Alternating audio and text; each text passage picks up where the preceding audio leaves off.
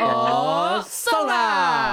Hello，大家好，我是 Olen。大家好，我是 LC。耶，礼拜六礼拜六，现在是不是已经中午才开始打开我们的 Podcast？各位， 没有，他们其实是半夜才打开，今天其实礼拜天了。。这是已经玩到晚上了 对啊，礼拜六谁要听 Podcast？哎、礼拜六，如果你刚起床，其实可以听个 Podcast，好不好？把我们的音乐当做你每一天的开始，然后 OK，就知道这一天要准备什么心情了。嗯，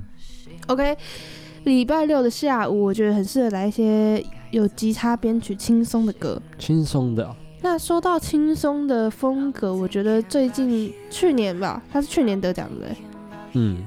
就是去年的新人最奖，佳新人对，啊，最佳新人池修的歌，石修，哎呀，非这常个适合宝藏少年真的是宝藏少年，他的编曲其实很丰富，是，嗯，而且他然后是用一种比较新颖的方式在经营他的这一种曲风。没错，而且他的我只能说他的人设饱满到，就是他从他的 Instagram 到他本人出现在大家面前的人设都是一模一样，然后在歌曲上面的人设也是一模一样的，对，他就是风格很一致啊，没错风格很一致，嗯，比较不像是早期台湾包装的那种艺人呐、对，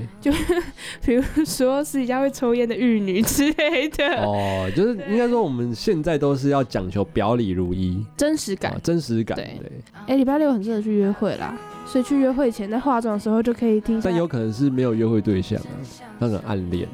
也有可能。可以对吧哦、可是这首歌也很适合这样。很适合，而且他说该怎么形容你的美，我觉得这个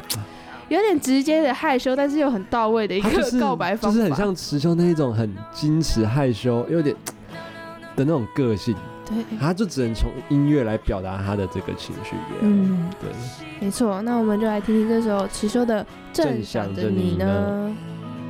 I'm thinking about you